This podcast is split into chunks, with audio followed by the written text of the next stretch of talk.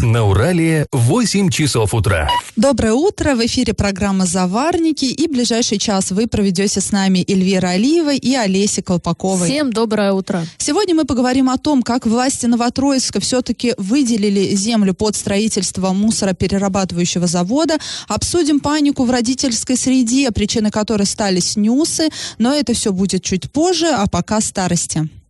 Пашины старости. А мы продолжаем разбираться, как арчане отмечали Новый год в разные времена.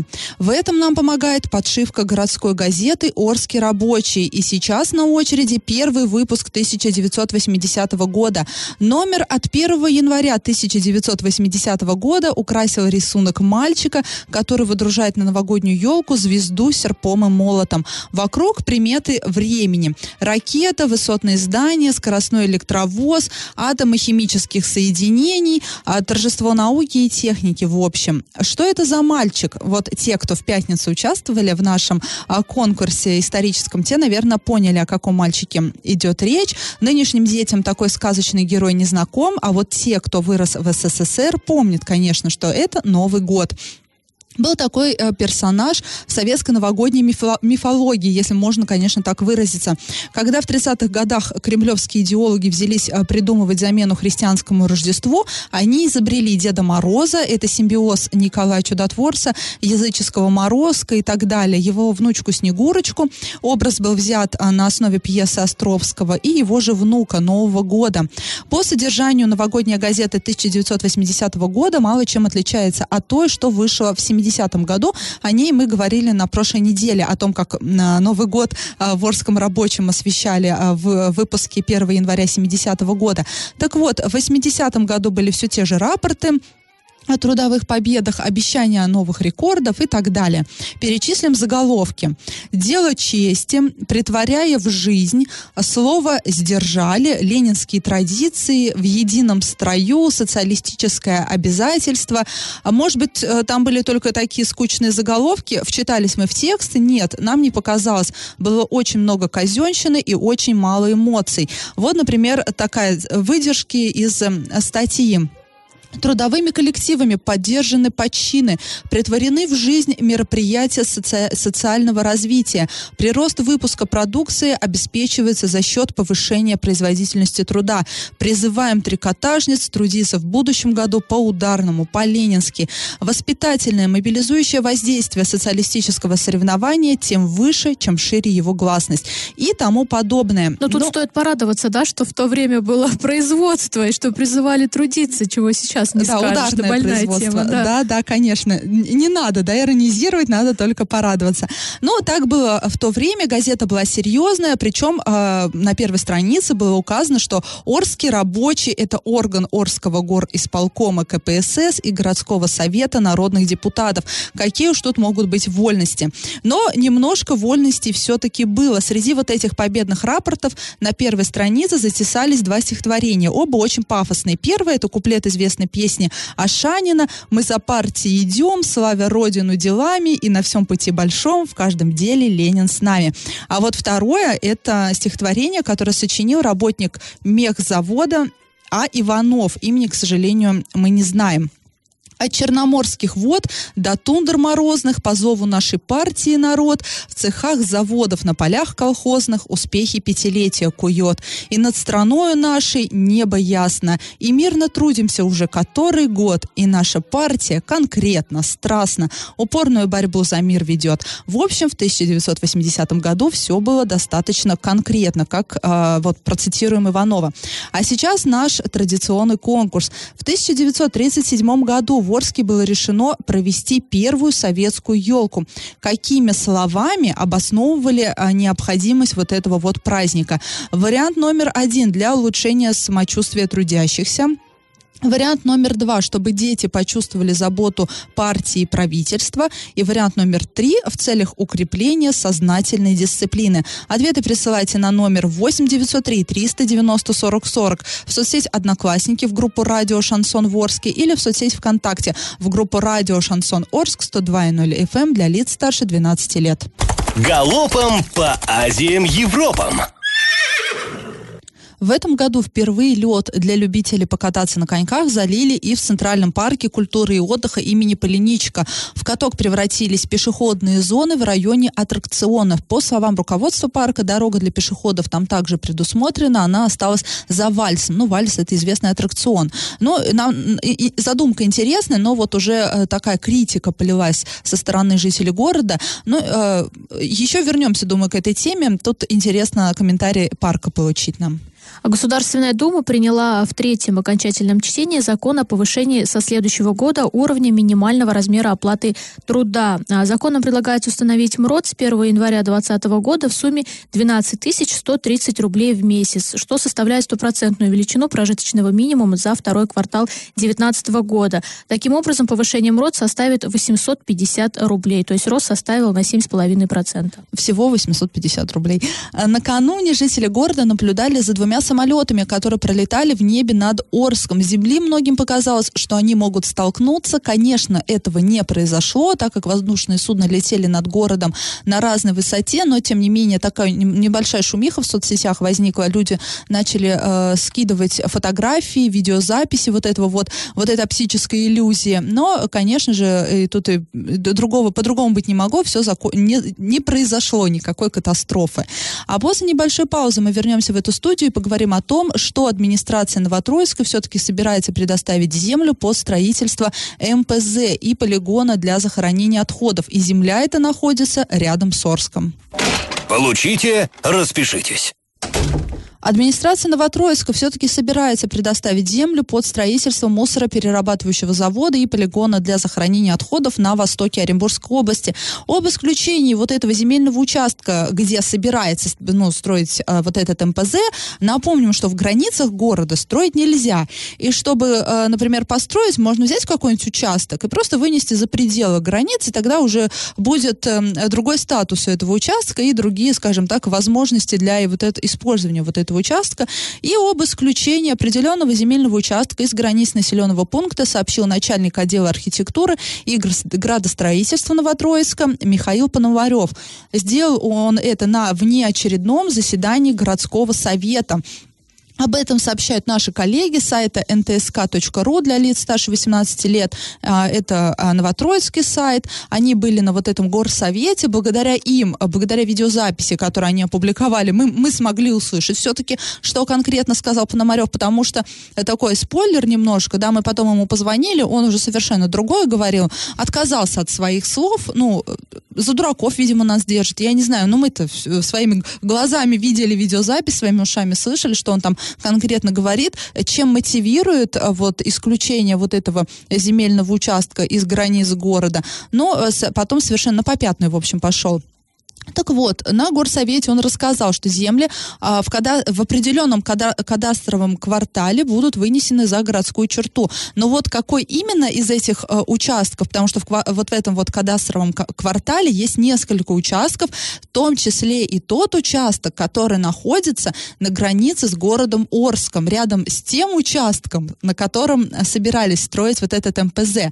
Там вот границы городов, а, с, на стороне Орска есть небольшой участок, который тоже хотели хотели вынести за пределы города и построить там МПЗ, но, но жители отстояли, да, они, а, скажем так, выступили против строительства МПЗ именно в этом месте, попросили выбрать другой участок.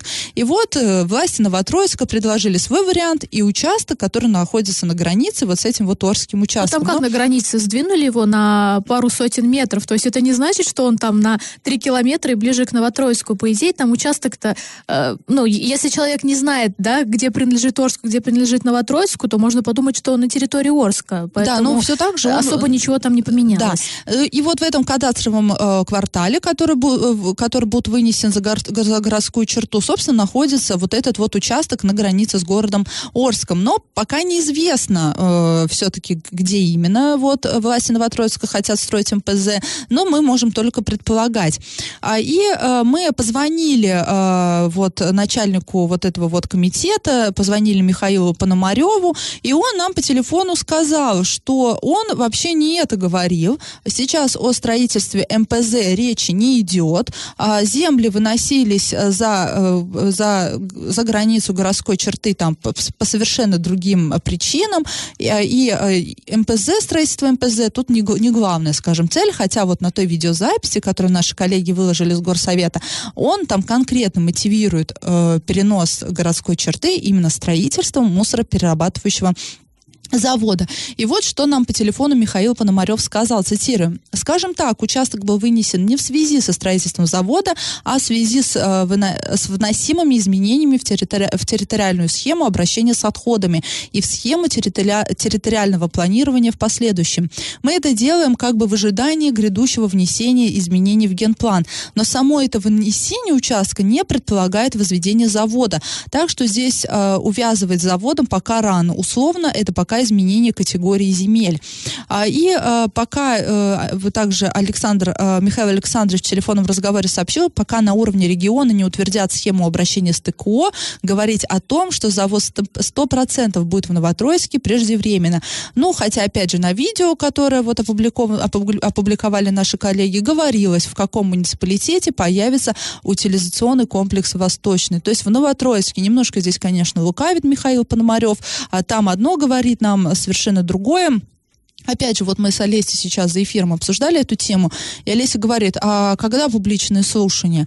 Так вот, публичные слушания уже прошли, раз этот вопрос вынесли на горсовет, и депутаты даже а, проголосовали, да, там, а, за, за а, вот эту идею, все тихонечко прошло, хотя вот его министра природы, да, Самбурский говорил, что мимо общественности эта тема не пройдет, но что-то общественность Орска на эти публичные слушания не пригласили. Либо пригласили так, чтобы мы это приглашение просто не увидели. Потому что кроме вот НТСК, например, я журналист, не знаю, какие там еще журналисты были, но орских журналистов там точно не было. Мы совершенно... Этот горсовет проходил еще в ноябре. И если бы наши коллеги на прошлой неделе не выложили вот эту новость, мы даже бы и не узнали, что там такие решения принимаются. И как-то вот какой-то обман я вижу, ну, да, да, со стороны... Я вот прямо сейчас очень горю желанием написать официальный запрос а, в Минприроды на имя Самбурского а, и спросить, как так? Вы, у нас там вот был прям большой экологический совет, они это называли и прочее, прочее. И спросить у него, а как так, что это прошло мимо общественности? И как это вообще мимо вас прошло? Да, мимо да? вас. И получится, ну, что также и завод появится. Мы будем не в курсе, а его уже построят. Да, и к этой теме мы в любом случае еще вернемся, а сразу после небольшой паузы обсудим сообщение, которое получают родители в родительских чатах. Якобы в Орске некий ребенок попробовал снюс и попал в реанимацию.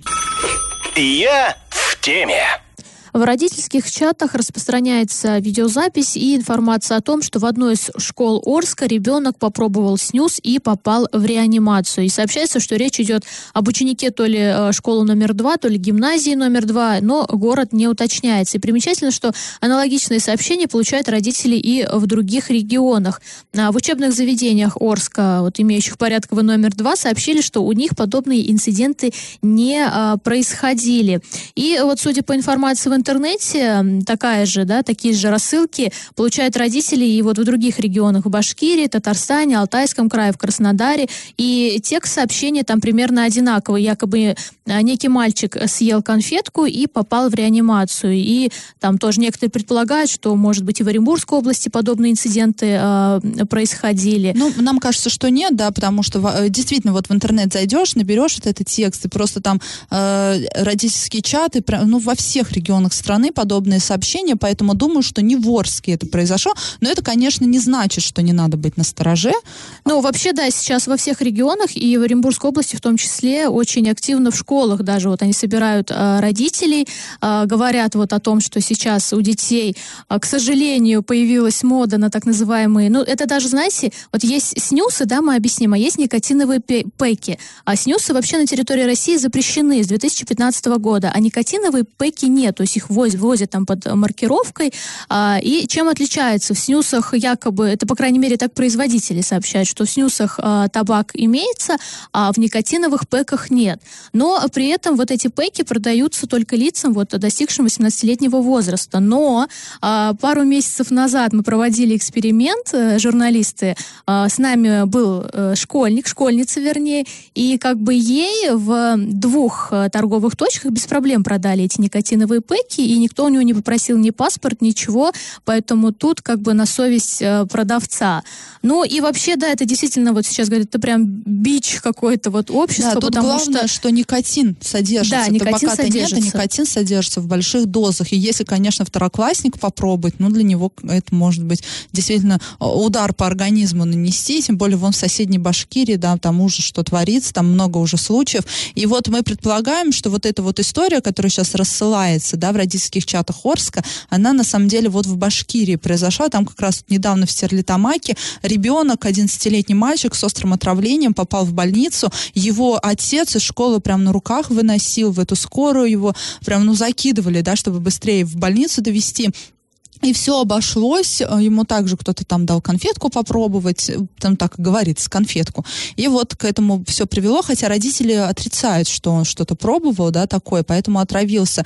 И, к сожалению, не все случаи заканчивались госпитализацией, да, там в той же Башкирии, в Кумертау уже подросток также попробовал, уже это был не никотиновый ПЭК, а именно снюс, запрещенный препарат на территории России, как уже Олеся сказала, попал в кому, а, зач- а затем просто умер, его не смогли спасти. И когда на- начали проводить экспертизы и выяснять, а, ну, что же там в этом снюсе содержалось, там нашли э, следы синтетических наркотиков. То есть, ну, совершенно не безобидная шалость. И те же самые никотиновые пэки, которые хоть и разрешены к продаже совершеннолетним, это не значит, что сейчас нужно выдыхать а, и бросаться, бежать их покупать, думая, что они безопасны. Нет, это не значит, что они безопасны. Мы вам сейчас просто объясняем, как их продажа контролируется законодательством. Одно запрещено полностью, другое запрещено частично, да, только для продажи детям, считай.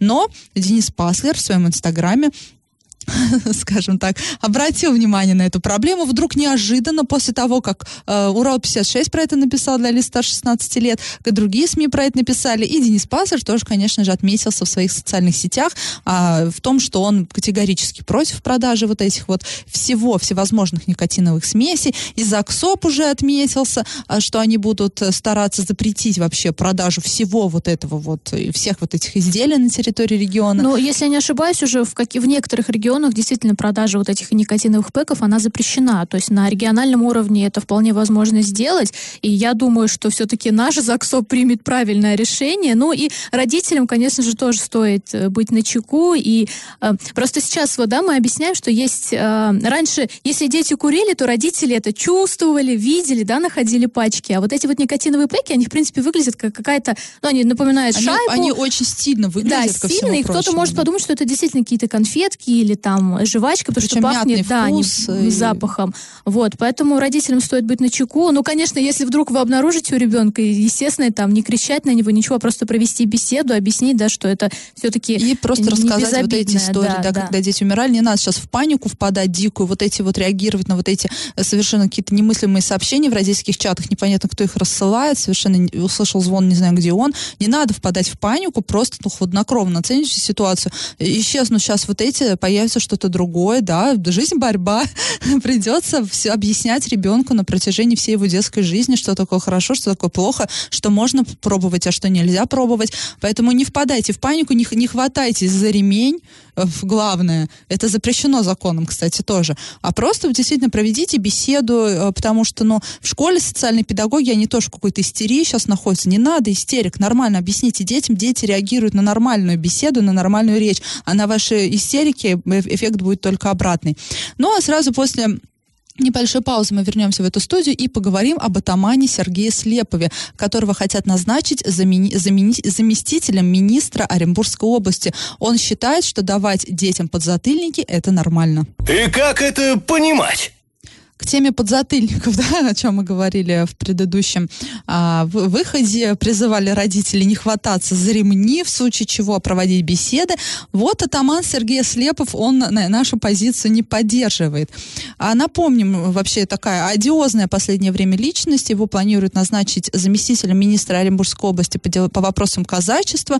Так вот, он считает, что дет- детям можно давать подзатыльники. Об этом он сказал в эфире э, радиостанции «Эхо Москвы» в Екатеринбурге для лиц старше 18 лет. Вот такой диалог произошел между Сергеем Слеповым и журналистом. Журналист спрашивает, при воспитании детей казаки бьют детей розгами? Сергей Слепов говорит, нет, никогда. Ремнем. Сергей Слепов отвечает, ни нагайкой, ни ремнем. И журналист таким веселым тоном у него спрашивает, хороший подзатыльник никогда не помешает, да? И Сергей Слепов говорит, да, в казачьих станицах, если проходящий старик дал подзатыльник какому-то мальчишке, мол, ты почему не здороваешься, сорванец, я твоему отцу скажу. Отец придет и спасибо скажет этому старику в следующий раз, а, дай ему еще больше, скажет он, лишь бы он не позорил отца своего. А, и вот такой диалог произошел, э, ну, не, не, не жесткий такой прям, да, диалог, такой вот прям добродушный какой-то такой, но резонанс, э, добродушный в смысле тон э, журналиста Сергея Слепова, я имею в виду, конечно, не, не его слова, но вот это вот вызвало резонанс, потому что, ах, как, как это так, человек призывает давать подзатыльники, причем считает нормой, если чужой человек даст и даст подзатыльник твоему ребенку. А вы, вот в эфире «Эхо Москвы» после вот этого диалога было объявлено голосование, и 35% слушателей оказались солидарны с Сергеем э, Слеповым. Но тут есть момент. Э, тут многие могут сказать, что вот, нам подзатыльники давали, и э, да, мы выросли там нормальными людьми и прочее, прочее. Но тут хочется напомнить, что это, это незаконно. Вообще бить людей других. Дети ли это ваши, чужие люди там на улице. Их, в принципе, незаконно. То есть, беря ремень и давая э, ремня ребенку своему, давая подзатыльники, вы нарушаете его права как личности и нарушаете законодательство Российской Федерации. Ну, нельзя бить, все, вот просто нельзя ни в воспитательных целях, ни в каких целях. Мы сейчас живем не при домострое, да, не в крепостной России, где там розги было, было нормой. Это не норма.